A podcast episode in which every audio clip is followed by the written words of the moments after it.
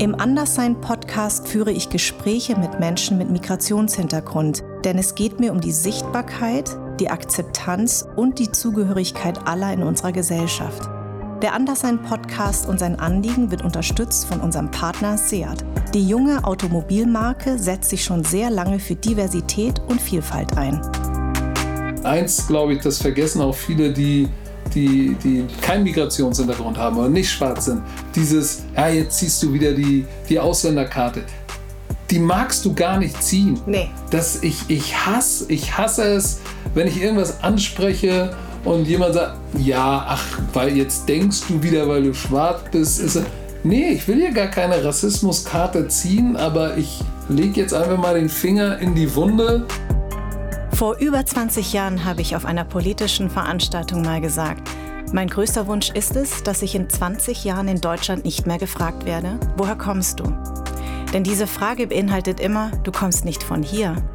Aber das stimmt nicht. Ich bin in Darmstadt geboren und meine Eltern kommen aus Vietnam. Für mich müsste also die Frage lauten, woher kommen deine Eltern? Oder aber, wo sind deine Wurzeln? Aber wo stehen wir 20 Jahre später? Wird diese Frage immer noch so gestellt, woher kommst du? Oder sind wir mittlerweile so weit, dass sie anders gestellt wird? Bin ich anders, obwohl ich mich nicht anders fühle? Wie sehen es andere mit ähnlichem Background wie ich? Darüber möchte ich sprechen. Willkommen beim Anderssein Podcast. Patrick, herzlich willkommen. Wir sind ja in deinem alten Barrio, habe ich jetzt äh, gelernt. Wir sind nämlich hier in der Schanze. Du bist ja quasi hier groß geworden. Ja, kann man, kann man so sagen. Oma hat hier gewohnt und ich war in jungen Jahren, wenn meine Mutter gearbeitet hat, wird man wie immer bei Oma abgegeben und bei Opa. Deshalb war hier Schulterblatt, Langfelder Straße, das ist hier so die Gegend, wo ich rumgeturnt bin. Ja, dein Papa kommt ja aus Nigeria. Mhm. Ähm, hast du, bist du mit deinem Papa aufgewachsen? Oder ja, haben die sich irgendwann getrennt? Die haben sich getrennt. Ja. Die haben sich getrennt, ja. Das ist aber schon lange, lange her. Ja. Und ähm, also deine Mama ist ja weiß. Mhm. Wie würdest du dich denn selber bezeichnen? Weil da gibt es ja immer eine ganz große Unsicherheit, wie man eigentlich Menschen, die sozusagen eine weiße Mutter haben und einen schwarzen Vater, wie man die heutzutage nennt. Weil es gibt ja Sachen, die sollte man ja eigentlich nicht mehr sagen. Sowas wie Mischling. Das ist ja eigentlich so wie eine Hunderasse. Das klingt wie ein Hund, ja. Richtig. Das, weißt du, das Interessante ist, ich bezeichne mich ja nicht selbst, sondern mhm. als irgendwas, weil ich bin ich. Ja. Insofern, äh, vielleicht wahrscheinlich für die Zuhörer, die werden sich wahrscheinlich fragen, warum kann er das nicht beantworten sofort, aber äh, ich tatsächlich mache ich mir darüber keine Gedanken. Ich weiß natürlich, wenn jemand zu mir sagt, du bist ja ein Mischling, dann würde ich sagen, Moment, ich bin kein Hund. Ja. Ähm, weil ich bin ich, ich bin, ich bin braun. Ja für, für die meisten, sag ich mal, Deutschen bin ich einfach ein, schwarzer Mann. Ja. So, das klingt jetzt auch wieder komisch, ja, ne? schwarzer ja. Mann. Aber ansonsten, ich habe mir so über die Definition für mich, habe mir, mach mir gar keine Gedanken, weil ich bin ich. War das schon immer so, auch als du klein warst? Ähm, ja, eigentlich schon, obwohl man hat natürlich gerade als, als äh, in der Jugend hat man so in deiner Sturm- und Drangphase dann immer, immer so eine Zeit, wo man ja Revoluzer ist und gegen alles ist. Und dann war natürlich, hatte ich auch die äh, Afrika Bambata Kette, Black Power, das ganze Programm am Start. So, das äh, macht jeder mal durch. Äh, ich glaube, unabhängig von Rasse und Herkunft äh, macht jeder diese Phase durch, besonders Jungs wahrscheinlich, äh, Mädchen sicherlich anders. Aber die hatte ich auch. Aber ansonsten war ich halt immer ich. Mhm. Du bist ja zweisprachig aufgewachsen, habe ich gelesen, oder? Deutsch, ja, Englisch, Englisch, war bei uns immer zu Hause natürlich durch äh, Verwandte, Bekannte, ja. war immer was los. Und im nigerianischen Haushalt äh, ist, ist ja immer, Besuch ist ja immer irgendwie jemand da. Das ist das Schöne, das ist nämlich bei Vietnamesen auch so. Du bist wahrscheinlich auch immer mit. Also ich habe nicht so viele Verwandte gehabt, weil die waren in, in Vietnam oder beziehungsweise ein Onkel hat in, auch in München gelebt und der Rest hat in Australien, Amerika, Frankreich verstreut und natürlich ja, in Vietnam. Das kennst du ja auch. Ne? Also überall, wo man hinfährt, kann man eigentlich einen Verwandten besuchen. Aber bei uns, wir waren so ein Klickentier. Also meine Eltern hatten halt die einzige, die, die eine richtige Küche hatten und deswegen kamen immer alle Vietnamesen, haben sich bei uns versammelt. Ich nehme mal an, du bist auch mit so also mit sehr viel Besuch am Wochenende aufgewachsen. Besuch oder? abends spät, auch mal in der Woche. Ähm, ja, Musik, Essen. das, das, das war für mich aber normal. Ja, gehört genau. so das halt, gehörte ne? dazu, genau. Ja. Und wenn du sagst, du hast diese äh, in der Sturm- und Drangphase so dieses African Feeling sehr gelebt, war das, als du ganz klein warst, nicht so? Nee, wenn man, wenn man ganz klein ist, dann, dann realisiert man ja nicht, dass man äh, nicht so aussieht wie, wie die Norm, sag ich jetzt mal.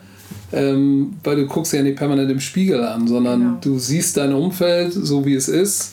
Ähm, und solange dein Umfeld dir nicht sagt, du bist anders äh, und du darauf hingewiesen wirst, merkst du es ja nicht, sondern für dich ist es halt immer so, wie es, wie es immer war. Insofern als kleines Kind habe ich, das- habe ich das jetzt nicht wahrgenommen. Wann wurdest du auf da, also oder wann ist dir das bewusst geworden, dass du eigentlich einen nigerianischen Papa hast oder dass du auch nicht sozusagen der Norm in Anführungszeichen entsprichst? Kannst Also eigentlich, also nach der Grundschule eigentlich erst, weil, Ah. weil bis dahin war das nie ein Thema. Nicht im Fußballverein, wie gesagt, ähm, in den 70ern, ich bin ja 74 geboren, Ich war es auch. natürlich. Echt? Ja. Mhm. Siehst du, da war es noch nicht ganz so, wie es jetzt ist. Jetzt gehst du in eine Großstadt, die ist völlig bunt. Mhm. Ähm, das war damals noch nicht ganz so, aber in der Gegend, in der ich aufgewachsen bin, im Fußballverein, hier bei SC Union 03 in Altona, so, da gab es Türken, Polen, äh, ein paar schwarze Kinder. Das war, das war da irgendwie kein Thema. Das war ganz normal. Aber dann irgendwie so nach der, nach der Grundschule, wenn so ein bisschen ähm, das Blümchen vorstell, die, die Blümchenvorstellung verschwindet, dann und du näher an die Pubertät kommst, dann fängt es an, dann realisierst du, du bist anders, weil dann wird es dir irgendwie auf, aufs Brot geschmiert, dann bist du auch nicht mehr der kleine, süße, niedliche äh, braune Knopf äh, in der Lederhose, so, dann bist du halt auch mal der Rüpel und naja, es war wieder der schwarze Bengel da. So, und dann fängst du an zu realisieren, okay, ähm, du bist anders, zumindest optisch. Ja. Ähm, der, also ich meine, Hamburg sagt man ja immer, es ist das, äh, es ist die Stadt zur, ähm, wie sagt man, Tor, Tor zur zur Welt. Welt. Richtig, Dankeschön. Ähm, und ich habe ich hab hier sehr lange gedreht. Ich habe 16 Jahre hier eine äh, Krimireihe gedreht. Das heißt, ich kenne auch Hamburg sehr, sehr gut und ähm, habe das immer neben Berlin als die einzig wirklich multikulturelle Stadt empfunden. In den 70er Jahren hast du gesagt, war das nicht so, aber es war ja trotzdem eine Hafenstadt. Meinst du, das hat auch damit zu tun? Ja, natürlich, unser Hafen ist jetzt bald 900 Jahre alt. Da, da, sind, da sind Menschen aus aller Herren Länder hier reingekommen und wenn sie Landgang hatten, dann sind sie über die Reeperbahn gezogen. Das heißt, äh, da hat sich keiner erschrocken, wenn, wenn Amerikaner, schwarze Menschen, asiatische Menschen aufgetaucht sind. Ähm, das ist schon ein Unterschied, dass Hamburg so eine, so eine Historie als Hafenstadt hat. Das heißt nicht umsonst Tor zur Welt. Ähm, das ist, glaube ich, schon ein Riesenunterschied. Und ähm, wa- warst du eigentlich in Nigeria? Ähm, oder wann Als, warst du es äh, als, als Kind? Das ist schon so lange her, ich erinnere mich nicht. Ehrlich? Ich habe keine Erinnerung. Ah, schade. Ich habe auch ähm, aufgrund der politischen Lage und auch familiär, die meiste, du, du hast es gerade gesagt, die Familie, Großteil der Familie ist in London. In London ist Familie, in Amerika ist Familie. Ich weiß jetzt gar nicht, wer jetzt überhaupt noch in Nigeria ist und äh, ich, ich habe auch keinen Bezug dazu und auch nicht so den Drang, nach Nigeria zu fliegen und zu gucken, was da los ist, ehrlich gesagt. Aber Hamburg habe ich wirklich nicht. Also meine Tochter, die wird jetzt acht, die sagt, Papa, ich will da mal hin. Ich will mal gucken, wie es da aussieht und, und, und wo Opa herkommt und äh, wie das da alles ist. Und ich denke mir, jo, du, aber Hamburg ist, ist halt meine Heimat und ist auch deine Heimat. Aber wie gesagt, ich wäre sicherlich schon mal da gewesen, wäre die politische Lage anders, stabiler Ja. und man könnte mal seine Kinder einpacken und hinfliegen. In Ghana ist das anders.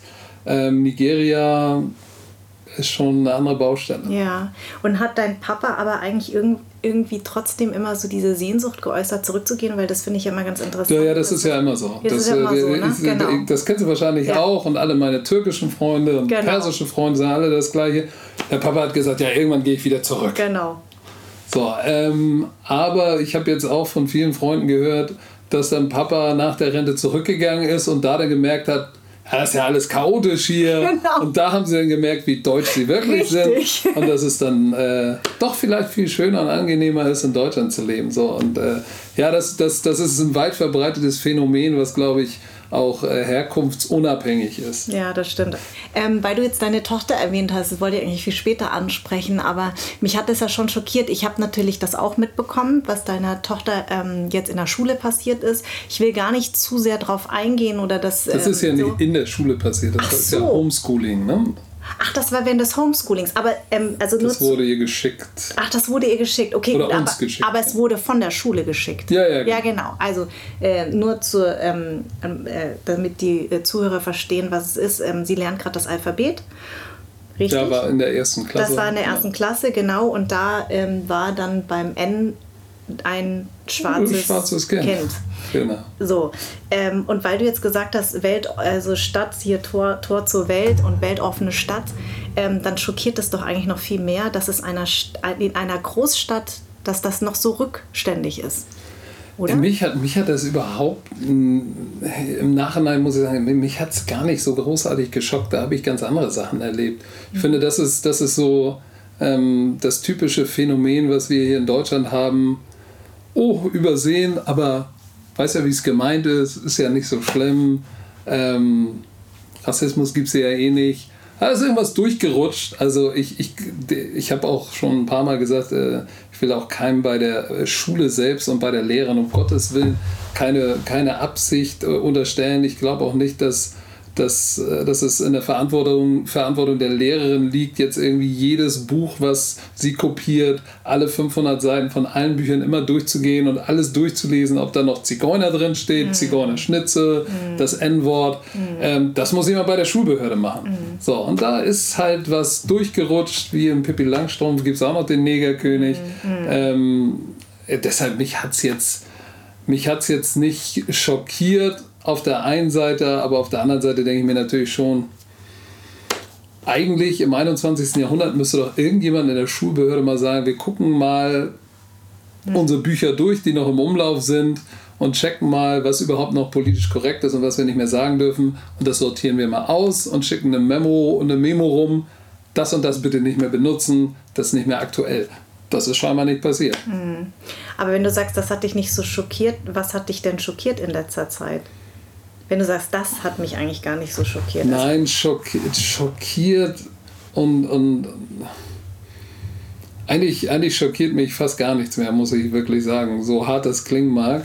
Ähm, es regt mich zwar immer wieder auf, aber schockieren tut mich in der heut, heutigen Welt fast gar nichts mehr.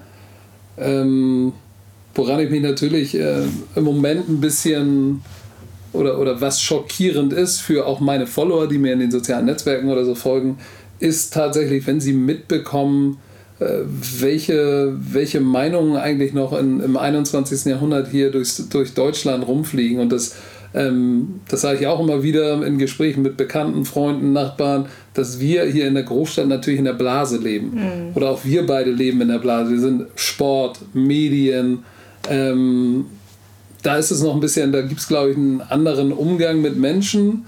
Obwohl ich auch das Gefühl habe, dass es, na, das ist nochmal ein anderes Thema, da, ja, gehe ich gar, da, gehen, da, gehen, gar nicht drauf da gehen wir auch gleich noch drauf ein. Aber ähm, wir leben natürlich in der Blase, weil, mhm. weil Sport, Medien, ähm, Großstadt, da, bist, da ist, sag ich mal, der anders aussehende Mensch gang und gäbe. Mhm. So, die Sportikonen sehen halt Basketball, Football, sind, sehen aus wie ich. Ja. Musikikonen äh, sind auch asiatisch, sind auch schwarz. Mhm. mhm. Ähm, das heißt, wir sind da, glaube ich, ein bisschen anders sensibilisiert. Aber geh raus aus der Großstadt. Ja. Geh, fahr eine halbe Stunde raus aus Hamburg irgendwie und du wirst dich wundern, was du da noch alles hörst. Mhm. Ich meine, ich habe ein Interview mit äh, Jochen Breyer gehabt über Colin Kaepernick, genau. NFL, Kniefall, ja. was äh, George Floyd, was ist in Amerika los? Gibt es das in Deutschland auch? Und äh, ich glaube auch das ZDF und alle in der Redaktion waren überrascht, äh, ob der Reaktion auf diesen Post äh, mit meiner Tochter, was da rauskam, ja, das hat er sich doch ausgedacht, das will ich jetzt mal sehen. Also mhm. du bist dann sofort in der Beweispflicht. Mhm. Und du ähm, hast dich ja dafür entschieden, das nicht nochmal zu na, zeigen. Nein, ja. ich habe das gar nicht gezeigt. Mhm. Weil wo kommen wir denn hin? Weil das nächste ist, ich habe auch mit der Baseballkeule ins Genick bekommen und lag im Krankenhaus. Mhm. Muss ich jetzt, muss ich jetzt äh, zurückgehen in, zu 1900, wann war es? 92, 91 und einen Arztbericht aus dem Krankenhaus holen, damit man mir glaubt. So, ähm, wenn du, wenn du, wenn du Opfer in Anführungszeichen bist, bist du dann in der Beweispflicht, wenn es ja. dir wieder und wieder ähm, widerfährt? Äh, oder wahrscheinlich, wahrscheinlich glauben es die Leute dann tatsächlich erst, wenn, wenn ein Live-Video irgendwo auf Instagram läuft, so wie bei George Floyd, und genau. alle sehen können, was da passiert ist. Also muss es erst so extrem werden, äh, damit dann der Beweis äh, sozusagen geliefert wurde, oh, wir haben ein Problem. Solange gibt es kein Problem. Aber die, wie gesagt, die Äußerung da von, das glaube ich nicht, das denkt er sich doch aus, er will doch Aufmerksamkeit. Ähm, der soll mal froh sein, dass, äh, dass er und seine Tochter hier überhaupt leben dürfen. Ja, das fand ich krassen Satz. Wo ich sage, hä, Moment, äh, das letzte Mal, als ich gecheckt habe, hatte ich einen deutschen Pass. Ja. Aber egal, das, die Ignoranz und die Kurzsichtigkeit und äh, ist schon, ist schon nicht überraschend, aber ist schon absurd. Aber hast du das Gefühl, dass es in den letzten Jahren äh, gleich geblieben ist oder schlimmer? Oder also was ist dein, dein Gefühl? Ich glaube, es es ist beides. Es ist schlimmer geworden, dadurch, dass die AfD macht es wieder salonfähig. Richtig. Dieses wird man ja wohl nochmal sagen dürfen. Richtig, genau. Mhm. Ähm, das ist das eine. Auf der anderen Seite ist natürlich das Internet und soziale Netzwerken ist natürlich die ideale Plattform, die es vor 15, 20 Jahren, vor 20 Jahren noch nicht gab. Äh, da konnte jemand, der irgendwo im Hinterland saß, den hat halt keiner gehört. Jetzt kann er ins Internet gehen und überall schlechte Laune verbreiten und findet dann noch 100 andere, die da mit reinspringen und du hast sofort das Gefühl, boah, die Stimmung ist aber echt mies, weil die, die die richtige Meinung dazu haben, äh, die hörst du nicht, mhm. weil die schreiben nichts. Das schreiben immer nur die Frustrierten, ähm, die, die genervt sind, die mit sich selbst nicht zufrieden sind. Das sind die, die sich dann in, äh, in, auf diesen Plattformen finden und äh, für schlechten Geschmack und schlechten Geruch und schlechte Stimmung sorgen. Für mich war es interessant, ähm, interessant, mal mich auf der anderen Seite zu sehen, mhm. als jetzt in der NFL gab es ähm, durch die ganze George Floyd, Black Lives Matters Geschichte ja dann auch die Bestrebung und das hat sich ja dann tatsächlich jetzt äh, äh, umgesetzt, dass zum Beispiel die Washington ehemals Redskins mhm. haben das Redskins gestrichen. Richtig, genau. So, was ich begrüße, weil wenn man hier aufgewachsen wird, man kennt Redskins ist einfach ein Name wie ein Trademark. Aber wenn du, wenn du, wenn du, wenn das deine eigene Sprache ist und du heißt Rothaut, oder stell dir vor, hier äh, gibt es in Gelsenkirchen, Schalke heißt irgendwann Gelsenkirchener Gelbhäute. Ja, genau. So, oder Jackson. Boah, ja, ey, das wäre schon ganz schön krass. Ja. So, und dann, äh, dann kommen natürlich Kommentare dazu, ja, die werden immer für mich Redskins heißen, nur wegen Black Lives Matter. Jetzt müssen wir auch nicht alles ändern, was, was, äh, was mal gut war, aber muss denn jetzt alles schlecht sein? Ähm, das ist doch Quatsch mit Soße. Ich bleibe bei Redskins. Und dann habe ich mir gesagt, okay, ich habe die auch Redskins genannt. genannt. Ich muss mich erstmal schlau machen, bevor ich mir eine Meinung bilde und die irgendwo ins Internet haue mache ich mich jetzt mal schlau. Ich habe mich mit dem Genozid beschäftigt. Was ist da drüben überhaupt passiert mit den Native Americans? Ähm, und wenn du dich damit mal auseinandersetzt, ne, kommst du eigentlich als normal denkender Mensch nur zu einem Entschluss. Es ist egal, ob Native American sagt, weißt du was, es kratzt mich gar nicht. Mhm. Es ist einfach nicht richtig, ein Team so zu benennen. Ja. Aufgrund der Geschichte, dem, was, was dem Urvolk in Amerika angetan wurde, ist es einfach nicht das Richtige. Oder andersrum ist das Richtige, dieses Team anders zu benennen. Und die Leute machen sich diese Mühe gar nicht, genau. einfach mal zu recherchieren und vielleicht auch mal sich versuchen, empathisch reinzufühlen. Richtig. Wie ist es eigentlich, wenn du in dieser Situation bist? Ich weiß auch nicht, wie es ist, ein Jude zu sein, mhm. ähm, weil du hörst ja auch hier und da mal einen Judenwitz oder so. so. Ich, ich denke mir, eigentlich müssten wir als Deutsche, und ich schließe mich da mit ein, mit unserer Geschichte, müssten wir doch viel mehr Empathie haben, weil wir ja eigentlich wissen, ich weiß noch von meinen Großeltern, die im Krieg gelebt haben, mein Opa war an der Front, der war in Stalingrad, der hat mir davon erzählt, eigentlich müssten wir es doch wissen, was das bedeutet, müssen es doch eigentlich von Zeitzeugen gehört haben und müssen doch empathisch genug sein zu verstehen, lass uns erstmal da reinfühlen und was ist jetzt richtig und was ist falsch. Und das findet einfach gar nicht statt. Nee, genau. Das, das gibt's nicht. Nee, wie du schon richtig sagst, die Leute wollen sich damit gar nicht auseinandersetzen. Sie fühlen sich unglaublich angegriffen, weil sie wollen ja auch nicht als Rassisten beschimpft werden, aber viele Dinge sind rassistisch. Und das ist eben genau auch der Grund, warum ich diesen Podcast mache, weil ähm, eine Sensibilisierung oder ein Bewusstsein zu schaffen, ist ja total wichtig. Also was du zum Beispiel zu sagen hast oder andere. Ne? Ja, ich, ich habe auch das Gefühl, dass das äh, gerade in Deutschland ein, ein, komischer Trend sich gerade breit macht, äh, der ein bisschen so lautet, ja, wir, wir, wir müssen jetzt mal die, die, die, die böse Täterrolle ablegen. Das war Generationen vor uns, da können wir nichts mehr für. Ich kann nicht dafür, was mein Opa gemacht hat.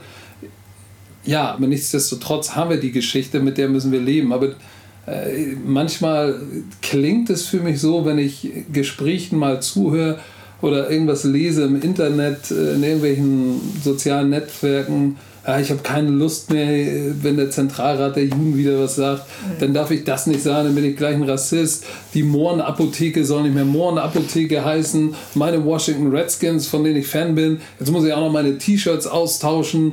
Das, das stört mich alles in meiner Comfortzone, das will ich nicht. Richtig. So, und da denke ich mir immer, wir hier in Deutschland leben und wir alle in, der, in einer der schönsten Comfort Zones überhaupt. Ja. Das merkst du auch erst, wenn du mal viel auf diesem Planeten gereist bist. Mhm. Dann weißt du eigentlich, wie gut du es hier hast. Mhm. Und, und, und ich glaube, dass viele gar nicht realisieren oder wenn sie sich da in ihrer Comfort Zone schon gestört fühlen, dann geht doch mal raus aus der Blase Deutschland und guckt euch mal in der Welt um, was da passiert. Und wenn ihr dann zurückkommt, dann sagt man wahrscheinlich, boah, du, eigentlich, wenn das unser Problem ist, ne? Ja. ob nun mein Sportteam nicht mehr Redskins oder jetzt heißen sie oder Warriors heißen, was ja eigentlich scheißegal ist. Ja. Das ist ein Sportteam. Ja. Und es ist das Richtige. Wenn dich das aus deiner Comfortzone reißt, dann ist, äh, stimmt irgendwas nicht. Dann hast du scheinbar keine anderen Probleme. So, mhm. und ähm, ja, aber das ist so ein Trend, der, der sich tatsächlich irgendwie ein bisschen breit macht. Aber ich habe die Hoffnung ja für Deutschland noch nicht aufgegeben. Nee, deswegen, also das, das tun wir auf keinen Fall. Ähm, weil du sagst, verreisen ist ein gutes Stichwort. Du hast ja auch in, du warst ja lange in Frankreich, auch weil du da ähm, Coach warst. Ja, ich habe ein Jahr in Paris gelebt ja. und war Cheftrainer für die französische Nationalmannschaft, Nationalmannschaft. im dann aber auch erst, als ich wieder zu, weg aus Paris war. Mhm. Also ich wurde später erst Cheftrainer der Nationalmannschaft. Wie war das denn eigentlich für dich? Also das war ja nicht deine erste Auslandsstation. Nein, nein, nein. Das war aber... Ähm, Frankreich war insofern interessant, als dass die, die Lebensart, die Lebenskultur eine ganz andere ist als hier in Deutschland und auch nochmal sich gänzlich unterscheidet äh, zu der in Amerika. Also ich glaube fast, dass du als Deutscher in Amerika einfacher zurechtkommst als teilweise, ich spreche jetzt für Paris, mhm. weil ich war in Paris. Ich weiß nicht, wie es ist, wenn du an der Côte d'Azur, Bretagne lebst, irgendwo auf dem Dorf. Ist wahrscheinlich nochmal anders. Aber da habe ich schon gemerkt, das ist schon ein ganz schöner Unterschied. Inwiefern? Ja, inwiefern? Erstmal habe ich festgestellt, dass, dass Franzosen, dass es da, dass es wirklich einen Unterschied gibt zwischen dem echten Parisien, so dem Bio-Franzosen, und dann gibt es noch den Franzosen mit Migrationshintergrund aus den Kolonien, die dann auch irgendwo außerhalb des Autobahnkreises leben. Das ist einfach ein Riesenunterschied. Und da habe ich auch das Gefühl, dass der Graben da echt groß ist. Mhm, mh. Also größer als hier und ähm, dass die nochmal ganz andere Probleme haben. Und dann sind es so simple Sachen wie die, die deutschen Tugenden, die wir auch kennen. Pünktlichkeit. Ja. So, wir sagen das akademische Viertel. Wenn ich irgendwo eine Viertelstunde zu spät komme, denke ich mir schon so, ja. Viertelstunde zu spät. Ähm, du warst heute sehr pünktlich. Sehr pünktlich. Eigentlich ja. tauche ich am liebsten Punkt. Punkt oder, oder ein paar vor. Minuten früher Richtig, ich auf. Auch. Ja. So. Mhm. Ähm, das ist da ganz anders. Mhm da, ich werde nie vergessen, mein erstes Training und ich war, ich war vorher noch bei den, ich kam von den ähm, Cleveland Browns aus der NFL, aus Amerika, dann rüber und dann ging es nach Paris und Warst du da auch Trainer damals? Ja, ja. Und dann mhm. aus dem Profisport aus ja, Amerika. Ja. Alles ist durchgetaktet und hochprofessionell ja. und nichts wird dem Zufall überlassen. Und dann kommst du, stehst du in Paris auf dem Feld mit meinem äh, Assistenztrainer Yogi Jones, äh, ein Amerikaner, und das Training soll um 7.30 Uhr beginnen und es sind zwei Leute auf dem Platz. haben wir irgendwie in der Kommunikation, ist das falsch gelaufen? Irgendwann so um Viertel vor acht gehst du mal in die Kabine, da stehen 20, 30 Leute, unterhalten sich, ja, ja und wie geht's? Ja, auch ganz gut, ah.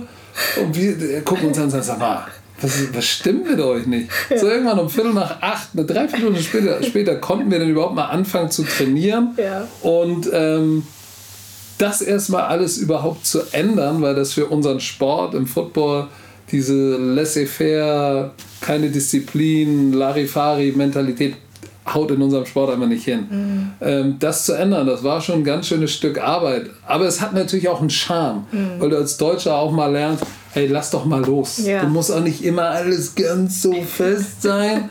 Aber ich habe schon gemerkt, nach dem Jahr da, das war äußerst erfolgreich. Wir standen im Champions League-Finale, sind französischer Meister geworden, haben in dem ganzen Jahr nur ein Spiel verloren. Wow. Ähm, und das war die erfolgreichste Saison in der Geschichte des Vereins bis heute. Aber nichtsdestotrotz habe ich am Ende des Jahres, ich habe bewusst nur einen Jahresvertrag unterschrieben, um einmal zu gucken, wie passt das, so Paris und damals noch meine Freundin und ich. Mhm. Und wir haben nach dem Jahr gesagt, nee, das ist, das ist nichts für uns. Mhm. Auch irgendwie soziale Kontakte knüpfen, ganz schwer. Okay. Im Gegensatz zu, zu den Amerikanern, ne? Die den Amerikanern, ja, das ja. ist natürlich auch alles sehr oberflächlich, ja. aber du, du kommst einfacher in eine Konversation und mhm sind schon, Amerikaner sind schon ein bisschen offener, auch wenn sie auf der anderen Seite auch sehr, ähm, sag mal, sehr, sehr scheuklappenbehaftet sind mit ihrem America, the greatest country in the, nation, äh, in the world. Aber du, du kommst einfach in eine Konversation, du lernst Leute kennen, du kannst dich austauschen. Das ist in, in, in Paris zumindest, war das schon anders. Oh Gott, oh. ich habe das Telefon hier oh. ausgemacht. Du weißt, beim Film müsstest du oh. jetzt dem gesamten Team äh, einen Drink ausgeben. Ne? Schande Gut, dass wir nur zu dritt sind. wir, haben, wir haben ja auch gleich, das war so ein fließender Übergang. Ja. war ja nicht so, jetzt fangen wir an, deshalb habe ich da gar nicht mehr dran gedacht. Ist nicht schlimm, ist nicht Entschuldigung. schlimm. Ja, Aber äh, wo war ich stehen geblieben? Jetzt ja, dass du, dass, du, na, dass, dass du nach einem Jahr gesagt hast, irgendwie auch wegen Stimmt. sozialen Kontakten Paris, dass das äh, Nee, das war, das war, das war, wir haben dann gemerkt, wir sind doch deutscher, als wir gedacht haben. Wobei man ja das gerne auch über die Hamburger sagt. Ne? Also ich kenne Freunde, die nach Hamburg ge ähm, gezogen sind und gesagt haben, hier Kontakte zu knüpfen ist nicht so einfach, wenn du kein Hamburger bist. Ja, Hamburger sind schon so ein bisschen trockener, ja. ein bisschen zurückhaltender. Aber wenn du einen Hamburger erstmal hast, ne? Das stimmt. Dann, dann bist du auch drin und dann ist auch alles gut. Ich, Norddeutsche generell sind ein bisschen zurückhaltend. Also klar, wenn du nach Köln fährst oder so, dann kommst du in eine, in eine Kneipe und sagst Kölner Alarm. Und, oh! so stellt man sich das. Das hat man ganz zumindest vor. So, wenn du in Hamburg in eine Kneipe gehst und irgendwie reinkommst, rumschreist, dann gucken dich alle an, sagst du Moin Moin, sagen die Leute schon, der labert zu viel. Weil ein Moin reicht. So, dann musst du dich vielleicht mal in die, in die Bar setzen oder in die Kneipe und ein Bier trinken und mal freundlich nicken und dann kommt eine Konversation. Also es dauert in Hamburg ein bisschen länger, aber trotzdem mag ich die Hamburger, sind für mich natürlich, und ich bin natürlich parteiisch, weil ich ja. bin hier geboren, ja. äh, sind mir am liebsten, weil wenn sie dich mögen, dann kriegst du es auch mit und wenn sie dich nicht mögen, ja, dann kriegst du es auch mit. Dann kriegst du es auch mit, dann lass dich links liegen. Ehrlich, so. genau. Ähm, das ist mir doch am liebsten. Du hast ja mit Fußball angefangen, das hast du ja erzählt und dann bist du ja eigentlich durch Zufall zum American Football gekommen, oder? Mm, ja, ja, ich weiß nicht, ob es, ja, eigentlich ist es Zufall. Ähm, einer in meiner Gegend, in der ich, also ich habe ja hier um die Ecke gewohnt, äh, das war Andrew Jordan, der hat, so ein großer, brauner, junger Mann, sah aus wie mein älterer Bruder, der hat, der zehn Jahre älter als ich ungefähr, der hat bei den Hamburg Dolphins gespielt, damals das Zweitligateam oder war es schon Bundesliga, ich weiß gar nicht mehr. Und mhm. Das war so mein erster Berührungspunkt, weil der war so der Riesenkerl und boah, krasser Typ. Ja. Ab und zu mal Ball geworfen und so mitbekommen, wenn der mit seinen Shoulderpads und Helm zum mhm. Training in den Stadtpark gefahren ist. Das war schon imposant. So, das war so die erste und dann wirft man mal einen Ball und lernt so ein bisschen was über Football kennen, da versteht noch nichts. Das war so die erste Überschneidung und dann irgendwann so mit 18 hat mich dann ähm, der der Freund, also wir hatten so ein, so ein, so ein Double Date sozusagen. Ja. Ähm, meine damalige Freundin hat eine Freundin mitgenommen oder hat sich mit einer Freundin verabredet und die hat ihren Freund mitgebracht und der hat bei den Silver Eagles Football gespielt und der sagte, du siehst so aus, ein ganz cooler Athlet, und kannst bestimmt schnell laufen, willst du mal mitkommen zum Football? Ich habe gesagt, ja, kann ich ja mal probieren. Ach, erst mit 18? Ja, mit 18. Krass. So, und dann werde ich nie vergessen, dann stand ich da auf diesem Platz und es war ähm, schon Bundesliga. Und ich dachte mir, scheiße, was mache ich hier eigentlich? Also ich habe das Spiel so noch nicht wirklich verstanden. Dann sagte er, dann kam ein amerikanischer Coach, Bill Shipman hieß der. Dann sagte er, ja, lauf mal und just gotta catch the ball. Und dann stand da, habe ich mich hingestellt, einer hat irgendwie Set hat gesagt, dachte, okay, läufst mal los. Dann hatte ich noch einen Gegenspieler, an dem ich einfach vorbeigelaufen, weil ich war schnell. Und dann war der Ball überworfen und ich hab den, wollte den unbedingt fangen, weil ich wollte ja alle beeindrucken und bin dann gesprungen und habe diesen Ball gefangen. Und alle, wow, shit, der Junge hat Talent. Ja. ja, du kannst hier bleiben. Ich habe mir gedacht, was? So einfach ist Football, alles klar, ich bin drin, ich bin dabei. So, äh, da wusste ich noch nicht, dass es auch manchmal richtig böse ein paar an die Backen gibt, aber äh, ich habe dann jeden Tag im Training richtig an die Backen bekommen, aber ich bin immer wieder gekommen und für mich war das klar, dass das ist mein Sport. Es gibt mir einfach mehr als Fußball. Was haben deine Eltern gesagt eigentlich? Gar nichts. Meine Mutter hat gesagt, brich dir nicht die Knochen und so. Aber meine Güte, ich war 18. Ja, aber äh, du, wie bist du generell zum Fußball gekommen? Also, Fußball, ja gut, als, als, als Großstadtkind, was machst du nach der Schule? Keine Hausaufgaben, Schulranz in die Ecke, Ball, raus.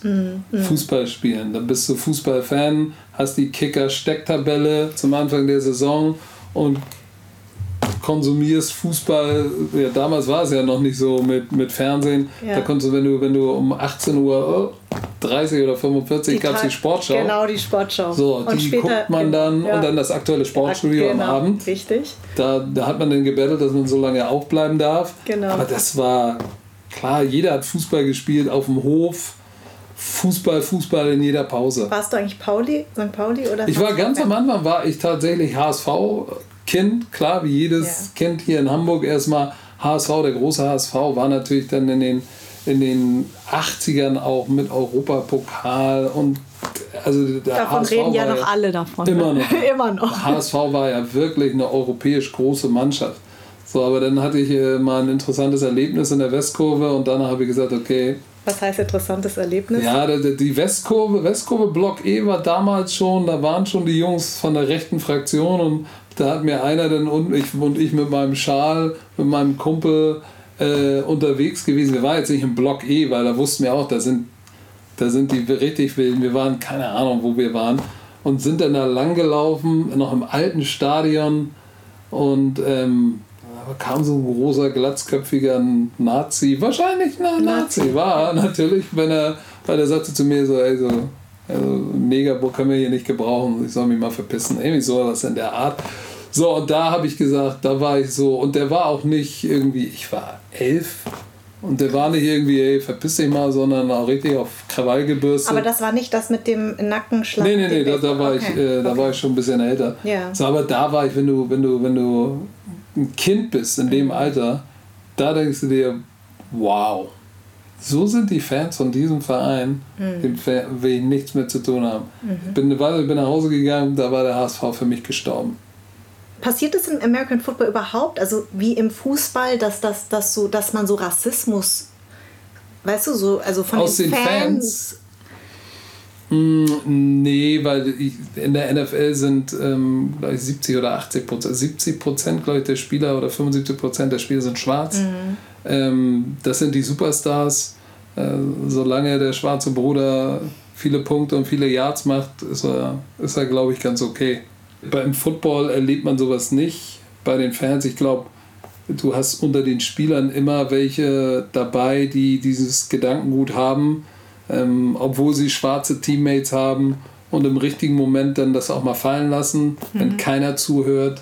Es gab da so eine Situation letzte Saison mit, mit einem weißen Quarterback und einem schwarzen Verteidiger, ähm, der dann auf einmal völlig durchgedreht ist, war ein Geschubse und Helm abgezogen, Helm nach ihm geschlagen, das Krass. machte Riesenwellen ja. und äh, alle haben sich gefragt und auch ich habe mich gefragt, äh, der hieß Miles Garrett, der ist eigentlich ein ganz ruhiger, bedachter Typ.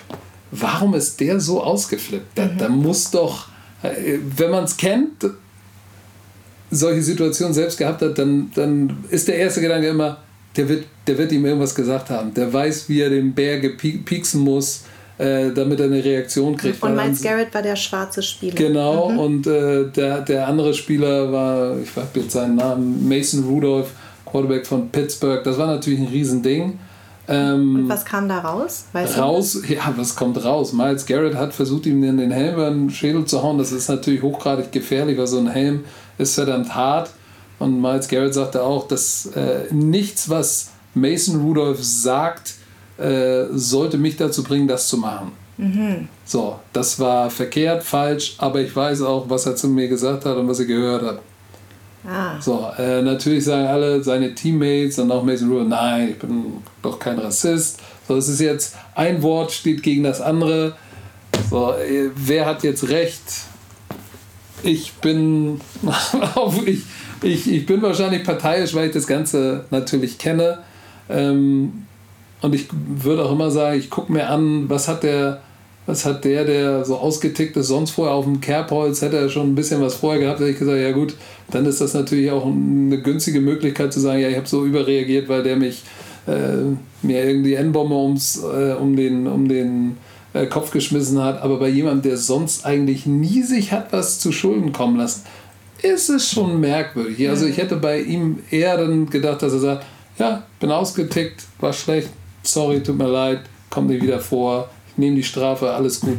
Ähm, der, der nimmt jetzt, zieht jetzt nicht die Rassismuskarte, um, um irgendwie davon abzulenken, weil eins, glaube ich, das vergessen auch viele, die die, die keinen Migrationshintergrund haben oder nicht schwarz sind, dieses, ja, jetzt ziehst du wieder die, die Ausländerkarte, die magst du gar nicht ziehen. Nee. Das, ich, ich, hasse, ich hasse es, wenn ich irgendwas anspreche und jemand sagt, ja, ach, weil jetzt denkst du wieder, weil du schwarz bist. Ist, nee, ich will hier gar keine Rassismuskarte ziehen, aber ich lege jetzt einfach mal den Finger in die Wunde und das ist eigentlich eher was Unangenehmes, dass man, dass man manchmal auch sich tatsächlich denkt, oh, willst du jetzt wirklich was sagen? Weil dann kommt wieder, oh ja, jetzt zieht er wieder die Rassismuskarte. Ne? Und es gibt natürlich auch viele, die das benutzen. Ja. Äh, ist ja, ist ja, kennen wir auch. Ne? Ja. Fährst durch die Stadt, jemand schneidet dich, macht das Fenster runter, ein Taxifahrer mit Migrationshintergrund, pöbelt dich an. Ich sage, benimm dich doch nicht wie ein Idiot. Er sagt, du scheiß Nazi. Ja. Und ich sage, hä, Moment, hast du mich mal angeguckt?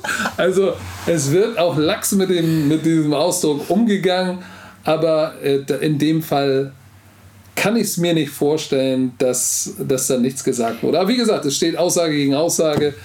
Es ist sehr emotional und ich glaube, das, das können auch viele nicht nachvollziehen bei der ganzen Black Lives Matter Geschichte.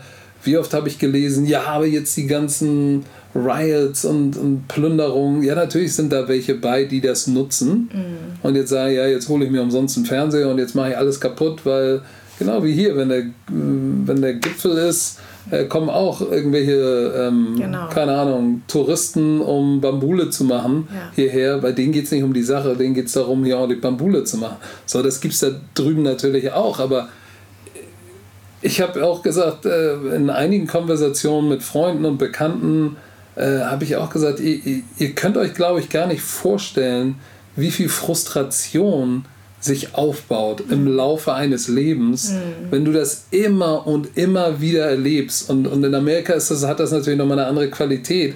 Ähm, erst seit wann? Seit, seit, seit wann ist denn tatsächlich der schwarze Mensch wirklich gleichberechtigt? Ich glaube seit 5, 66 oder ja, so? in den 60ern, genau. So, das ist, das ist noch gar nicht lange her. Okay. Und Trump äh, macht jetzt natürlich sein Übriges, ne? dass da als eigentlich wahnsinnig ja. viel kaputt macht und das auch noch schürt.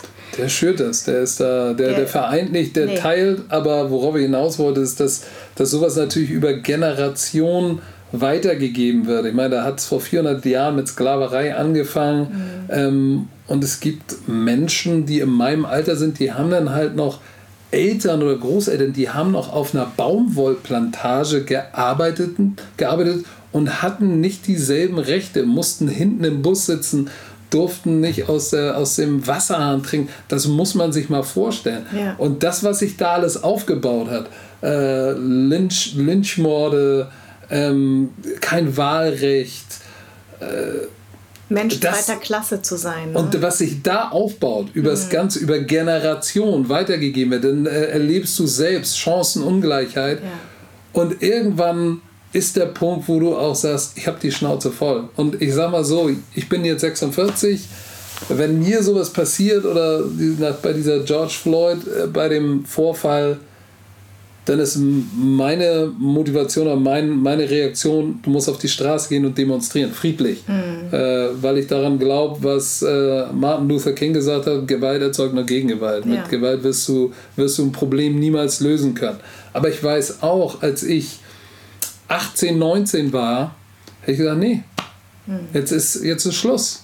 Sondern ich, ich kann es nachvollziehen. Das heißt nicht, dass ich das gut heiße, aber ich kann es nachvollziehen, weil ich die Frustration kenne. Mhm. Und, und, und weil ich weiß, was es bedeutet. Und meine, meine Eltern haben mir das nicht mitgegeben und deren Eltern haben es denen mitgegeben. Das, das ist da drüben nochmal ganz anders gewachsen. Aber ich, ich kenne dieses Gefühl und du kennst das wahrscheinlich auch, wo du manchmal einfach einen schlechten Tag hast und sagst, ey, jetzt habe ich die Schnauze voll. Gestrickt, genau. ich will es dir nicht erklären und dann sagst du auch mal jemandem, der ignorant ist, verpiss dich. Ja, richtig. So, und dann heißt es, oh, warum sind sie denn so, wie, wie reagieren sie jetzt so prollig? Ah ja, so, siehst du, haben wir wieder alle Klischees bestätigt. Genau. So, das ist äh, im Endeffekt das Gleiche im Kleinen. So, das soll, wie gesagt, das soll nicht äh, die, die, die Ausschreitung da gutheißen, aber ich glaube, dass da so viel Frustration sich entlädt. Ne? Entlädt, mhm. das kann man sich, das können wir hier, hier uns nicht vorstellen, null. nicht annähern. Und weißt du, was ich auch interessant finde, was ich auch äh, durch diesen Podcast gelernt habe oder was mir bewusst geworden ist, ähm, auch durch das Gespräch mit Nikita Thompson zum Beispiel. Ah, Nikita war Nikita auch, war auch da, was ein sehr emotionales Gespräch war, weil das war kurz nach den ersten äh, Black Lives Matter Demos. Ja, sie ist ja sehr involviert. Sie ist sehr involviert, aber was mir auch bewusst geworden ist, guck mal, dein Papa ist aus Nigeria. Das heißt, wenn du nach deinen Wurzeln suchen wollen würdest, würdest du nach Nigeria gehen und könntest nachverfolgen den Stammbaum bis Ur-Ur-Ur-Urgroßvater. Mhm. Nikita mhm. zum Beispiel, Nikitas Familie, Thompson ist ein Sklavenname gewesen. Das heißt, sie hat überhaupt keine Wurzeln. Sie weiß überhaupt nicht, wo ihre Vorfahren herkommen, weil ihre ähm, Ururgroßeltern oder ihre Urgroßeltern verschleppt worden sind. Das heißt, sich das mal bewusst zu machen. Also meine Eltern kommen aus Vietnam. Ich konnte das immer adressieren an meine Eltern. Ich war in Vietnam. Ich habe meine Großeltern kennengelernt. Ich habe meine Urgroßmutter. Also wir haben ja jedes Jahr diese Zeremonie, dass man den Totentag ehrt. Da sind die Fotos da. Das heißt, ich habe einen Bezug. Ich weiß, woher ich komme. Aber ich glaube, das kann sich keiner hier vorstellen, was Menschen durchmachen müssen. Vor allen Dingen auch ähm, viele Afroamerikaner, die gar nicht wissen, woher ihre Eltern stammen. Die wissen noch nicht mal, aus welchem Kontinent Afrikas sie hinfahren könnten werden, um mal zu, zu erfahren, woher die Ahnen. Ja. Und ähm, Nikita hat eine sehr interessante Sache erzählt und zwar ähm, Ghana macht wie so eine Reunion oder ein, eine Welcome Home Party für alle Schwarzen, also äh, die sozusagen nicht wissen, woher sie kommen, um einmal zu, den, den Kontinent Afrika zu erleben. Zu erleben. Und das macht ja was mit einem. Deswegen habe ich dich vorhin gefragt, ob du dich daran erinnern könntest. Jetzt kannst du dich nicht daran erinnern. Ich glaube, dass das etwas mit dir macht, zu wissen, woher du kommst oder woher deine, deine Verwandten und deine Ahnen her sind. Aber nicht zu wissen, woher. Das macht etwas ja, mit das dir. Ist, das ist schwer. Ich, Gott, Gott sei Dank weiß ich, ähm, und ich weiß auch, wenn ich zurückgehen würde, dann ähm, gibt es sicherlich einen langen Stammbaum, den man zurückverfolgen kann. Ich bin ja nun auch noch mal Erstgeborener eigentlich äh, habe ich ja ein paar Verpflichtungen. Also das heißt, ich weiß, wo ich herkomme, aber, aber komischerweise war ich schon immer jemand, der eher nach, immer nach vorne guckt und, und, und nicht zurückguckt. Und ich habe auch immer für mich gesagt, ich bin, bin mein eigener Herr, mein eigener Mann, ich mache meine eigene Geschichte, ich mache meine eigene Familie. Ich brauche niemanden. Aber interessant, dass deine Tochter diese Sehnsucht hat, oder? Ja, natürlich, weil sie natürlich hört, wer ihr Opa ist ja. und, und ähm, weil die, die, die Ahnenreihe auf der nigerianischen Seite ist schon, es gibt ja in Nigeria oder in afrikanischen Ländern viele Könige, das ist wie so ein Fürstentum. Genau. Wenn du König bist, heißt ja nicht wie jeder, du bist der König von Deutschland, ja. sondern kleines Fürstentum. Aber da gibt es ja, da gibt es welche, die sind halt so groß wie ein Bundesland. Mhm. Ne? Und sie, sie weiß halt, dass, dass ihr Opa ein König war. Ja. So, und äh, dass ich dann ein Prinz bin und sie eine Prinzessin. Das findet sie natürlich, ja, natürlich, total geil. Ja, klar. So, deshalb will sie natürlich, weil in ihrer Vorstellung steht da drüben irgendwo äh, wie in Wakanda irgendwo ein Schloss im Urwald. So, aber ich habe ja schon gesagt, äh, ganz so ist es nicht. Aber sie findet das natürlich, hat natürlich noch eine romantische, kindliche Verbindung Klar. dazu. Ich auf der anderen Seite, weiß ich nicht, ich, mein Fokus liegt ganz woanders. Mhm. Also ich bin, ich bin auch nicht so der Zurückgucker, sondern der, der Jetzt- und nach vorne Gucker. Sehr buddhistisch. Echt? Ja, also zum, zum, zumindest das Jetzt, weil ähm, und das ist das auch ist ganz sehr, wichtig. Und das ist auch, ähm, die Vietnamesen sind ja auch so. Die gucken nicht zurück, Sonst würden sie das ganze Leid da nicht ertragen mit dem Krieg damals. Mhm. Ähm, die sind total im Jetzt und in der Zukunft fokussiert. Und ich finde das auch völlig in Ordnung. Aber trotzdem weißt du ganz tief im Inneren, wenn ich wollen würde, weiß ich, woher ich komme. Und das will ich einfach auch nochmal ganz vielen Leuten mitgeben, was das mit Menschen macht, die das eben nicht können. Ja? Und vielleicht auch dieser Frust, der sich dann entlädt. Ja, ne? Also nicht zu wissen, woher, äh, woher du kommst. Ähm, das stimmt schon. Also wenn du es, ich kann mir gar nicht vorstellen, nicht zu wissen, wo man herkommt. Also nur, nur zu wissen, okay, wo sind deine Wurzeln und wofür stehen die, das ist schon, das ist schon verdammt wichtig, weil es ja. dir auch, ähm, es gibt dir Bestätigung für das, wie du jetzt bist. Also Richtig. wenn ich mit den Informationen, die ich über meine Wurzeln auch in Nigeria habe, weiß ich, warum ich so bin, wie ich bin. Genau. So, und wenn du das nicht hast, fragst du dich wahrscheinlich, warum bin ich eigentlich so? Oder Sachen äh, klären sich für, für, für dich gar nicht so. Und, aber das kannst du natürlich nicht nachvollziehen, wenn du, wenn du immer in, in einer Mehrheit zu Hause aufgewachsen bist und alles war normal. Denn es ist natürlich auch ich mache ja auch keinem jetzt expliziten Vorwurf, der, der nur einen biodeutschen Umkreis hat und noch nie einen türkischen Freund hatte, einen arabischen Freund, einen asiatischen oder schwarzen und in der heilen Welt lebt und sagt, ja, wenn du den fragst, gibt es Rassismus in Deutschland? Also in meinem Umfeld, nee, also kann ich mir nicht vorstellen. Ach nee, wieso? Wir sind doch alle gleich. Doch, doch, das ist so. Kann ich mir nicht vorstellen. Ja, wie auch. Mhm. Der hat sich vielleicht auch noch nie austauschen können. Und genau. es gibt sicherlich Menschen, die haben die haben im engsten Kreis keinen ausländisch anmutenden Menschen. Mhm. So, und ich, ich sage jetzt bewusst engsten Kreis, weil heutzutage in Deutschland kennt jeder einen, der irgendwie asiatisch ist oder ich gehe ja gerne zum, zum, Asiaten, Asiaten essen genau. und ich kaufe mein, mein Brot ja auch immer beim türkischen Gemüsemann oder sowas. Und äh, der schwarze Postbote ist ja auch so nett. Das heißt ja noch nicht, dass man in irgendeiner Form sich mit dem austauscht und nachvollziehen kann, was der so durchmacht. Ja, genau. So, da ist ja nochmal ein Unterschied. Also es gibt Kennen und Kennen. Nein, vor allen Dingen, äh, der, der beliebte Satz ist ja, also gegen sie habe ich ja nichts. Ja. Das höre ich ja auch häufig, hörst du bestimmt auch, ne? Also, also die, aber Sie, Sie sind ja, Sie sind ja okay als Ausländer. Ja. Das hört man ja auch öfters und da muss man ja auch noch sich bedanken, dass man, ne, dass man sozusagen nicht dazugehört, ähm, weil man ja. gehört ja eigentlich nirgendwo dazu.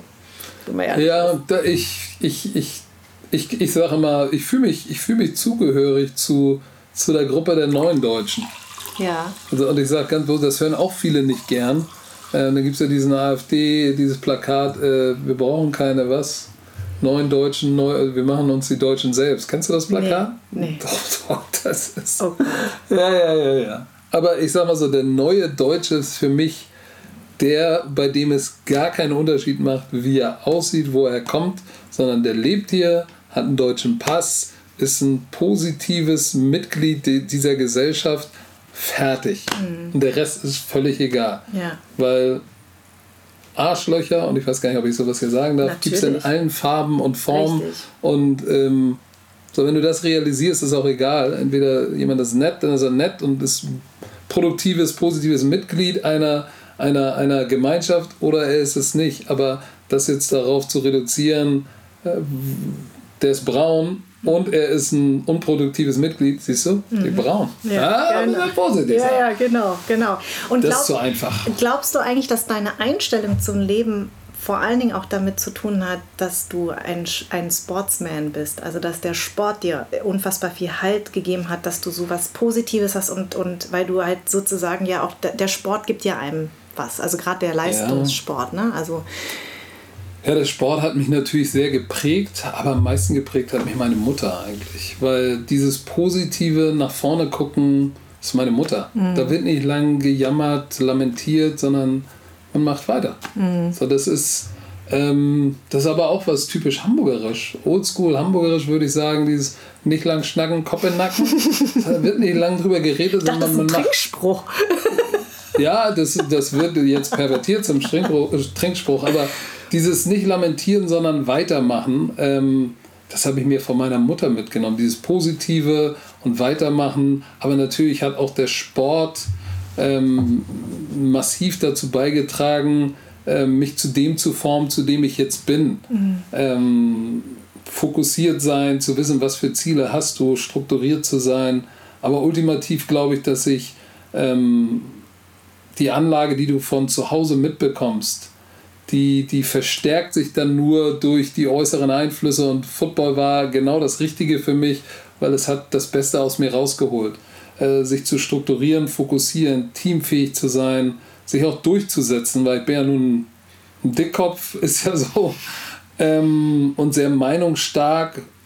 Aber das, das, das hat Football und Sport oder Leistungssport, sowohl als Athlet als auch Trainer, hat, hat geholfen, diese, diesen, diesen, sag ich mal, ich will nicht sagen Diamanten, weil es klingt wie, als wäre es was Tolles, aber diesen, diesen, diesen Stein, diesen Edelstein, der unter dem ganzen Geröll war, rauszuwaschen und rauszuformen. Ja. So. Und ähm, hat deine Mutter, das würde mich mal interessieren, ähm, weil das ist nämlich etwas, was unisono ja uns auch alle verbindet. Hat deine Mutter oder deine Eltern dir mitgegeben, dass du besser sein musst als die anderen, damit du akzeptiert wirst? Oder war das nie Thema bei euch zu Hause? Bei meiner Mutter nicht, überhaupt nicht. Ähm, weißt du, dass sie dich schützt ja, sozusagen? Ja, ja, ja. Ja, väterlicherseits hörst du sowas natürlich ab und zu mal, aber das ist eigentlich eine Sache, die, die habe ich für mich selbst festgestellt. Dass, ähm, dass, dass ich, wenn ich, wenn ich, wenn ich irgendwas Besonderes in meinem Leben haben will, dann muss ich halt besser sein als andere. So, und weil ich anders aussehe, muss ich nochmal noch ein Stück besser sein, weil wenn du gleich gut bist, äh, dann reicht es nicht. Dann wird immer der andere den Job kriegen. Du genau. musst so viel besser sein. Das war nicht immer meine Devise, dass sie eigentlich gar keine Wahl haben, als dich zu nehmen. Mhm. Ähm, das fing gerade, es wurde mir bewusst, als ich dann in der NFL Europe als junger deutscher Trainer äh, in diese Liga gekommen bin. So, da, da gibt es ja immer, da sind ja schwarze Trainer Minorities. Mhm. So, und ich war immer äh, Double Minority, mhm. der National Coach, so wurden die nicht-amerikanischen Coaches genannt. Ähm, sondern ich war eine doppelte Minorität irgendwie. Ich hatte das Gefühl, ich muss extra hart arbeiten. Nicht nur bin ich schwarz, die Coaches in den hohen Positionen waren fast weiß. alle weiß ja. und alt. Die waren mir alle wohlgesonnen. Also, um Gottes Willen, bitte nicht falsch verstehen, aber die waren alle alt, mhm. weiß. Ich war schwarz und ich hatte keinen amerikanischen Pass. Mhm. Das heißt, ich habe nicht Profi-Football da drüben gespielt, ich habe nicht College oder Highschool-Football gespielt. So, da musst du erstmal, das musst du erstmal beiseite räumen, weil die sind natürlich schnell dabei. Ja, erstmal schwarzer Bruder, jung, Deutscher, hat ja nicht den Level von Football selbst erlebt. Aber deshalb war für mich ganz klar, ich wusste, was ich, was ich in dem Job als Trainer erreichen möchte und habe dann gesagt, okay, was muss ich dafür tun? Mehr arbeiten als die anderen, mehr arbeiten als die alten weißen Trainer, mehr arbeiten als die jungen schwarzen Trainer, die wenn der offizielle Teil vorbei ist, abends in Frankfurt in die Bar gehen, auf die Gas und Gas geben, dann saß ich noch im Hotel und habe Film geguckt mhm. und mich weiter vorbereitet. Aber am Ende des Tages, sage ich mal, ich bin kein Millionär, mhm. nicht im entferntesten, aber mir geht's gut, ich lebe ein gutes Leben und mache das, was mir Spaß macht. Mhm. Das kann ich machen, weil weil ich investiert habe in mich selbst in, der, in dieser Zeit. Und sag mal, das ist ja beim, also ich gucke ja sehr viel Basketball, ähm, nicht so sehr die NBA, tatsächlich eher ähm, äh, hier die Bundesliga, aber trotzdem natürlich ab und zu, auch durch meinen Sohn, meinen Mann. Woher kommt das, dass eigentlich Trainer häufig drüben weiß sind? Also es ist ja beim Basketball ja nicht anders, sind immer fast immer weiße Trainer. Ja, das sind, das sind natürlich, und das, wenn du mal weiter nach oben guckst, was, wie sieht es denn mit den GMs aus? Genau, die Clubbesitzer wie, sind wie, auch alle weiß. Wie ne? sieht es mit den Clubbesitzern aus? Außer bei Clippers. Nee, Quatsch, bei Clippers ist ja auch, ähm, hier, äh, der ist ja auch weiß. Ja, stimmt. In der NFL gibt es einen indischen Owner, also der ist indischer Herkunft. Ansonsten ja. äh, sind sie alle weiße Amerikaner. Ähm, das ist natürlich alteingesessenes Geld, was mhm. schon Sag mal, worauf basiert denn der Reichtum in Amerika? Mhm. Auf den Schultern derer, die, Sklaven, die genau. auf, den, auf, den, auf den Baumwollfeldern gearbeitet haben und für den Reichtum gesorgt haben. Ja. So, das heißt, es floss alles in eine Kasse und wurde über Generation zu Generation weitergegeben. Ja. Ähm, und das ist jetzt das Resultat. Und das, ähm, das ist ja nun nichts Neues. Das Position of Power bei denen landet, die es traditionell immer hatten, weil es wird dann auch weitergegeben, weil jemandem Macht zu geben, der anders ist als du, birgt ein Risiko. Mhm. Da haben sicherlich viele Angst vor. So, das ändert sich jetzt langsam. Die NFL hat Programme, Minority Coaches, sie wollen jetzt Minoritäten unbedingt auch als GM haben. Ich finde es total absurd, dass du eine Regel haben musst, mhm. schon, finde ich, ist schon Armutszeugnis und, und, und ein Bekenntnis an, an der sozialen Verwerflichkeit deiner Gesellschaft, dass du dafür eine Regel brauchst. Mhm. Das finde ich traurig. Ja. Dass man sowas braucht. Ja. Aber scheinbar braucht man sowas, damit du damit das erstmal ne? durch, durchbrichst genau. und ja. auch tatsächlich äh, einigen die Chance gibst, äh, einen guten Job zu machen, um dann auch vielleicht anderen die Angst zu nehmen und zu sagen, ja gut, vielleicht kann ich doch einen schwarzen GM einstellen. Vielleicht kommt er doch nicht mit einem AMG Mercedes ja. mit dicken Felgen und Spinners dran und lauter Musik, sondern vielleicht arbeitet er tatsächlich auch ein paar mehr Stunden. Mhm. So, also da gibt es ja massig Vorurteile, äh, die, die da sind, die durch so eine Position, die dann kreiert wird, gebrochen wird. Aber ich finde es eigentlich, ist es gestört total gestört. Wie war das eigentlich, als du zum ersten Mal in Amerika warst? Also für dich, also erstens mal, wie haben die Leute auf dich reagiert? Also, äh, also ich war zum ersten Mal in Amerika, da war ich 15. Für mich war das so ein Aha-Erlebnis, weil ich war sehr weiß sozialisiert. Ich bin in München groß geworden. Ich habe einfach einen total deutsch, bio-deutschen Freundeskreis. Mhm. Und für mich war das so, ich kam in Amerika an und war so, oh krass, voll viele Asiaten und es war so normal also ich war so, ich war Amerikanerin, die sind erstmal überhaupt nicht klar gekommen, dass ich gesagt, ich komme aus Deutschland. Für sie sah ich natürlich auch nicht deutsch aus. Wie war das denn für dich eigentlich? Ja, Amerika war für mich easy, weil ich hm. bin in Amerika angekommen, ich höre mich an wie ein Amerikaner, hm. sehe aus wie ein Amerikaner. Ich war für die Amerikaner. Es hat ja keiner realisiert, dass ich überhaupt Deutscher bin. Ja. Du bist Deutscher. Ja, du hast, du bist, du hast einen deutschen Pass, ja. aber du bist ja kein Deutscher. Ja. Doch, doch, ich bin Deutscher. Ja, aber du sprichst ja wie, du bist auch Amerikaner, du hast doch sicherlich nicht nur den Pass. Nein, ich bin Deutscher. So, das, also von der Warte her war es, ich will nicht sagen Homecoming, aber es war so, du bist in der Gesellschaft mal unterwegs, wo, wo tatsächlich jeder denkt, ja, du bist, du bist von hier. Das hier ist doch dein Zuhause, oder mhm. nicht? Das hatte ich, dasselbe Erlebnis hatte ich in der Karibik. So, da war auch, hat jeder mit mir Spanisch gesprochen, weil jeder war davon überzeugt, dass ich Dominikaner bin. Yeah, yeah. Und ich, äh, nee, nix Spanisch. so, das fand ich interessant und deshalb habe ich mich da auch in, in solchen Umfeldern immer sehr wohl gefühlt, weil, weil ich hatte das Gefühl, ich komme da an als Deutscher und ziehe irgendwelche alten Klamotten ein und blende in und mhm. bin einfach in der Masse verschwunden mhm. und keiner sagt, wie hier, schwarzer Bruder, ja. der ist nicht von hier, sondern ja. da war ich halt, und das ist in Amerika halt auch der Fall, ne? da bist du, kommt auch an, wo du bist, aber eigentlich in den Großstädten bei einem Footballteam, da bist du, bist du Amerikaner. Ich weiß und, noch, dass die Spieler, ja. wenn ich zu Hause angerufen habe, mit dem Handy gesagt haben, wow, was sprichst du da für, ja. für Sprachen? Ja, ja. Ich gesagt, das ist Deutsch. Oh krass, ey, wo hast du denn das gelernt? Äh, zu Hause? Boah, ey, echt krass, hätte ich gar nicht gedacht. Wieso ist doch meine erste Sprache? Ist doch meine Heimat. Ich bin doch Deutscher. Nein, es gibt Schwarze in Deutschland? Ist da nicht dieser Hitler? Wo ich sage, wow. Genau, ja, ja, das habe ich auch immer gehört. So, also. Ähm, Wenn ich dich frage, ob es für dich einen Unterschied zwischen Zuhause und Heimat gibt, was antwortest du mir? Ja, definitiv. Dann sag mal.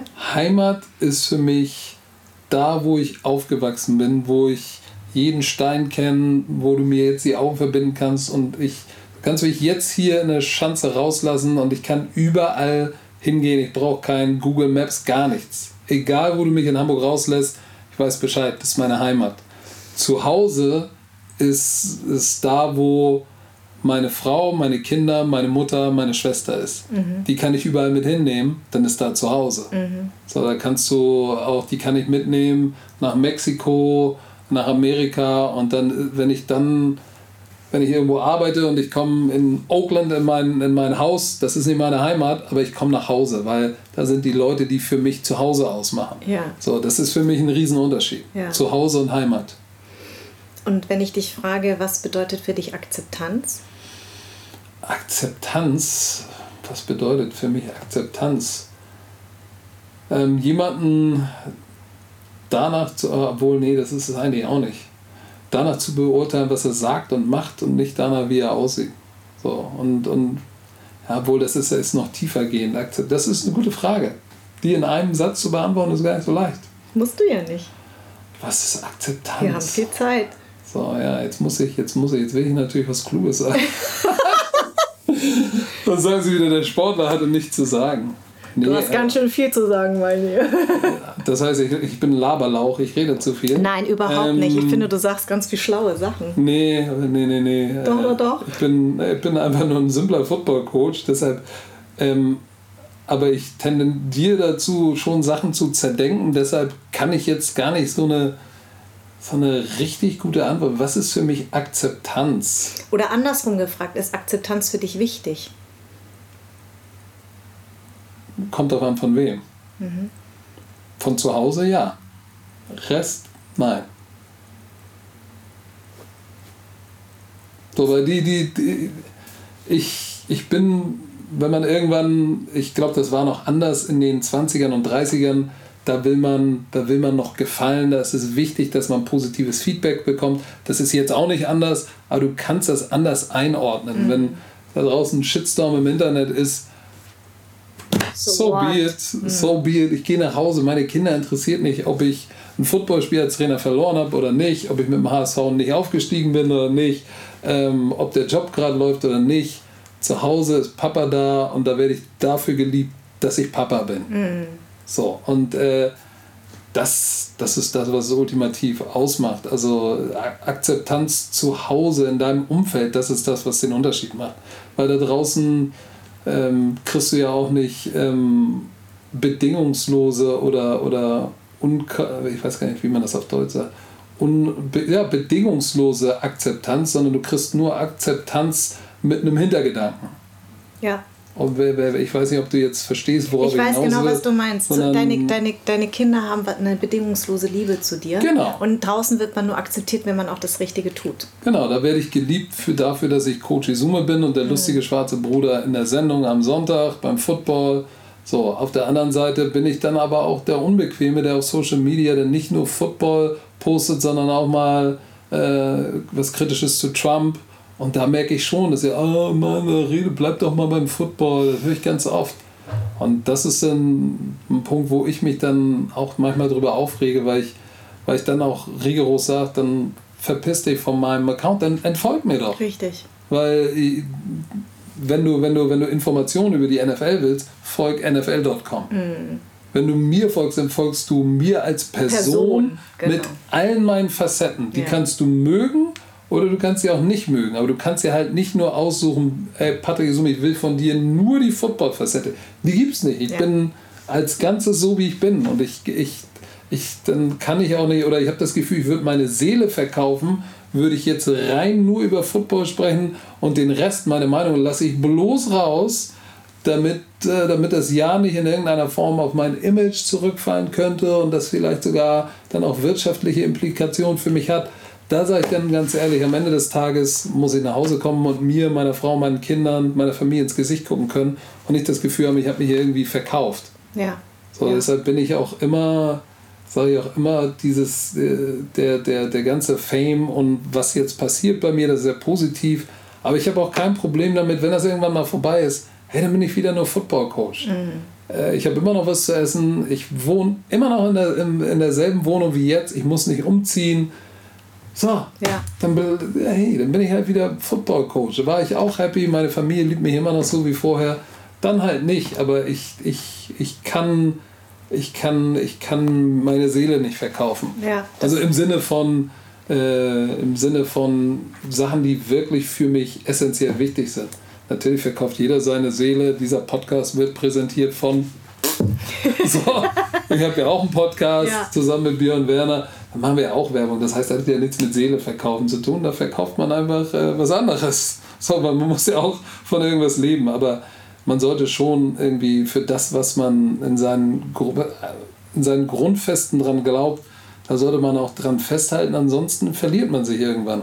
Eine Sache, ähm, die als Trainer in der heutigen Zeit immer wichtiger wird, nicht nur den Spielern, ich sage mal, die X's und O's, also wie spiele ich Football, Fußball beizubringen, das kann jeder, der eine A- oder B-Lizenz hat, ähm, darum geht es nicht mehr, weil ab einem bestimmten Level können die alle Fußball oder Football spielen.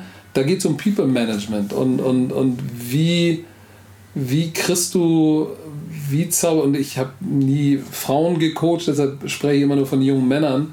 Wie bekommst du die dazu, bessere Männer zu werden? Nicht bessere Spieler, sondern bessere Männer. Meine Philosophie war immer, wenn ich aus den besseren, wenn ich aus dem Spieler einen besseren Mann mache, dann hast du auch einen besseren Spieler. Ich habe beim DFB, ich bin ich ja ab und zu Dozent und äh, ging es um Leitkultur und dann hatten die da zehn Folien oder zehn Sachen, Pünktlichkeit, Verlässlichkeit, wo ich natürlich sage, das hatte ich auch alles mal und in Paris habe ich das alles über den Haufen geworfen. Weil das ist einfach zu viel, wenn ein Kind aus einer schlechten Gegend sozial schwachen Gegend kommt und dann kommt jemand, der sieht anders aus als du. All deine Kumpels haben Migrationshintergrund, jetzt kommt der blonde Fußball- oder Footballlehrer mit seiner A-Lizenz und sagt, du musst Mehmet, du musst pünktlich sein, du musst verlässlich sein, du musst leidenschaftlich sein, du musst motiviert sein, du musst da, du musst, du musst, du musst. Sagst du, boah, im Ernst, jetzt komm, hör mir mal auf. Das ja. ist aber gar nicht cool, das hat gar keinen Swag. Ja, ja. So, damit erreichst du sie nicht. So, und ich habe versucht, ein Leitbild zu finden, was für jeden jungen Mann erstrebenswert ist. Wie und zum Beispiel? Ich, ich habe lange gesucht und war, ich hatte auch Schlagwörter und irgendwann bin ich dann dazu tatsächlich gekommen und ich, ich weiß gar nicht mehr, wie, wie ich darauf gekommen bin, aber irgendwann bin ich dann dazu gekommen, es runterzubrechen dazu, und das war in Frankreich, als ich gesagt habe, okay, was ist für jeden jungen Mann erstrebenswert, egal welcher Herkunft er ist, welchen sozialen Status seine Eltern er oder Verwandten haben. Jeder will eigentlich dieses Mann sein. Ne? Das will jeder. Wenn du, wenn, du, wenn du in eine Mannschaft gehst und sagst, okay, ähm, ihr seid alle über 18, wer ist ein richtiger Mann? 100% stehen auf. Mhm. Ja, natürlich. Mhm, mh. bin ein richtiger Mann. Und dann fragt die mal, was macht denn ein Mann aus? So, dann wirst du heute hören, ah, das muss der Babbo sein. Cooles Auto, fette Uhr, alles unter Kontrolle. Ja, da muss aber auch für seine Familie und für seine Homies sorgen. Und, so. und dann sagst du, ja, nimm mal jetzt all die materiellen Sachen weg. Was macht dann ein Mann aus? Schweigen. Mhm. Weil sie vergessen haben, oder nicht vergessen haben, weil ja auch viele Jungs in der heutigen Zeit ja ohne Vater aufwachsen ja. Die haben ja gar keine positiven männlichen Vorbilder mehr, sondern die kommen alle von Social Media, Hip-Hopper mit dicken Autos, Verbrecher, Gangster, zu viel Uhren, Ferraris. Das sind ja die Role Models. Sie haben vergessen, was macht einen richtigen Mann aus? So, und das den mal runterzubrechen, was macht eigentlich ein Mann aus, wenn du uns als Gruppe aussetzt in der Wildnis? Was macht jetzt ein Mann aus? Und das habe ich denen dann mal durchdekliniert, was einen richtigen Mann ausmacht. Und dann siehst du, dann siehst du die Fragezeichen im Gesicht, weil sie alle fragen, okay, bin ich denn wirklich ein Mann?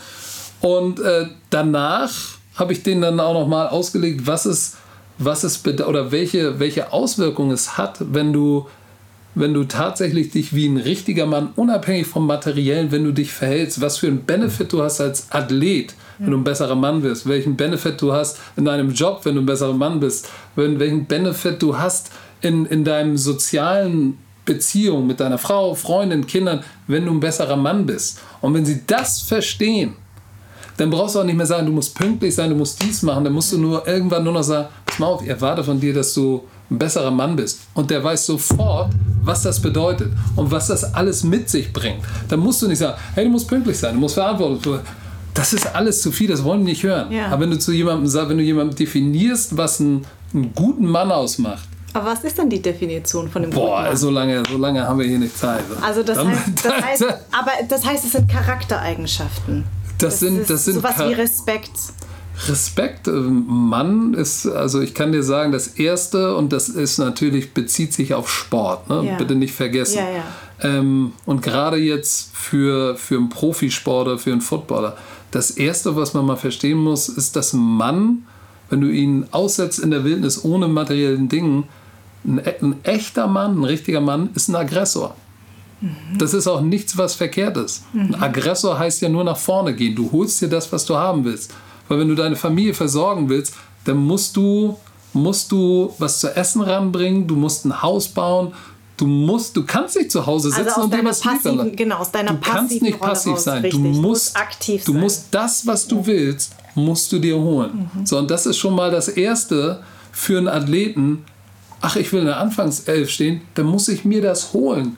Verstehe. Dann kann ich nicht herkommen und sagen, ey, ich genau. habe mich für 10 Millionen Transfersumme geholt. Hey, lass mich mal spielen. Ja. Ich will mal ein bisschen Respekt. Nein, nein. Wenn du was willst, musst du es dir holen. Du musst ah, ein Aggressor sein. Mhm, so, das hat sich nicht verändert von der Zeit, als wir alle noch in Hütten und im Wald gelebt haben, zu jetzt. Mhm. Wenn du was haben willst, musst du es dir holen. So, damit fängt das an und dann geht es weiter, dass mhm. er dass ein Alpha-Tier sich um seine Herde kümmert und all solche Geschichten. Das sind noch ganz, ganz viele Punkte. Und das Interessante ist, ähm, da habe ich bei der Nationalmannschaft drüber gesprochen und auch bei, beim DFB-Trainer-Lehrgang, ähm, da waren alle Nationaltrainer von U15 bis 21 waren alle da. Ähm, auch äh, Markus Sorg, bis auf Jogi Löw waren alle Nationalmannschaftstrainer da. Und das, das Interessante ist, wenn ich darüber spreche, dass, dass nicht nur die Spieler, sondern auch die Trainer sich währenddessen immer, du siehst in den Gesichtern, jeder hinterfragt sich. Mhm. Oh, okay. oh. Wenn die Beine überschlagen, dann lehnt man sich nochmal zurück, weil man realisiert, und das gilt für mich auch, mhm. das ist ja ein, ein, man checkt sich sozusagen nochmal selber, sag mal, was mache ich eigentlich gerade? Ist das eigentlich noch das, was eigentlich mich als Mann ausmachen sollte oder nicht? So, und, und ähm, ja, das war, ich habe das aus, weiß nicht, äh, war, war es ein Geistesblitz oder keine Ahnung. Ich bin irgendwann mal dazu gekommen und habe dann, glaube ich, stundenlang an dieser Präsentation gesessen und habe die dann in vier, fünf Stunden mal zusammengehauen und wusste auch nicht, wie wird das ankommen, wird das funktionieren, weil für mich war es total schlüssig. Mhm. Es war wie so ein Aha-Moment. Das ist das Leitbild, das will jeder haben. Und ich muss sagen, toi, toi, toi, bisher hat jede Mannschaft in irgendeiner, aber hat jede Mannschaft kapiert. Ja. Jede, bei der ich gecoacht habe. Und ich glaube, ultimativ, ich war ja in meinem, oder bin ja in meinem Job als Trainer überall, wo ich war, erfolgreich gewesen. Gab es da welche, die sind intelligenter als ich? Natürlich. Die taktisch besser sind als ich? Wahrscheinlich. Aber ich glaube, die große Stärke ist People Management. Mhm. Und tatsächlich den Jungs äh, zu helfen oder versuchen zu helfen, sich als Mann und als Mensch weiterzuentwickeln, weil nur dann spielen sie auch hart für dich. Ansonsten ist es einfach zu sagen, der Typ ist ein Arsch, für den bin ich nur eine Nummer. Ja. Aber wenn du, wenn du das Gefühl hast, ey, der, der macht mich besser und zwar nicht nur als, als Spieler, sondern insgesamt, boah, dem bin ich wichtig, ja, finde ich gut, bin ich dabei, bin ich am Start. So, das sind dann die kleinen Unterschiede auf höchster Ebene. Ich glaube, das ist auch der Grund, warum so ein Trainer wie Klopp warum ja. der erfolgreich ist. Der hat nicht bessere Trainingsübungen als andere. Der spielt auch 4-4-2 mit Raute, 4-3-3, 8er raus, 6er abkippen, alles den gleichen Scheiß. Aber der erreicht seine Spieler ganz, ganz anders.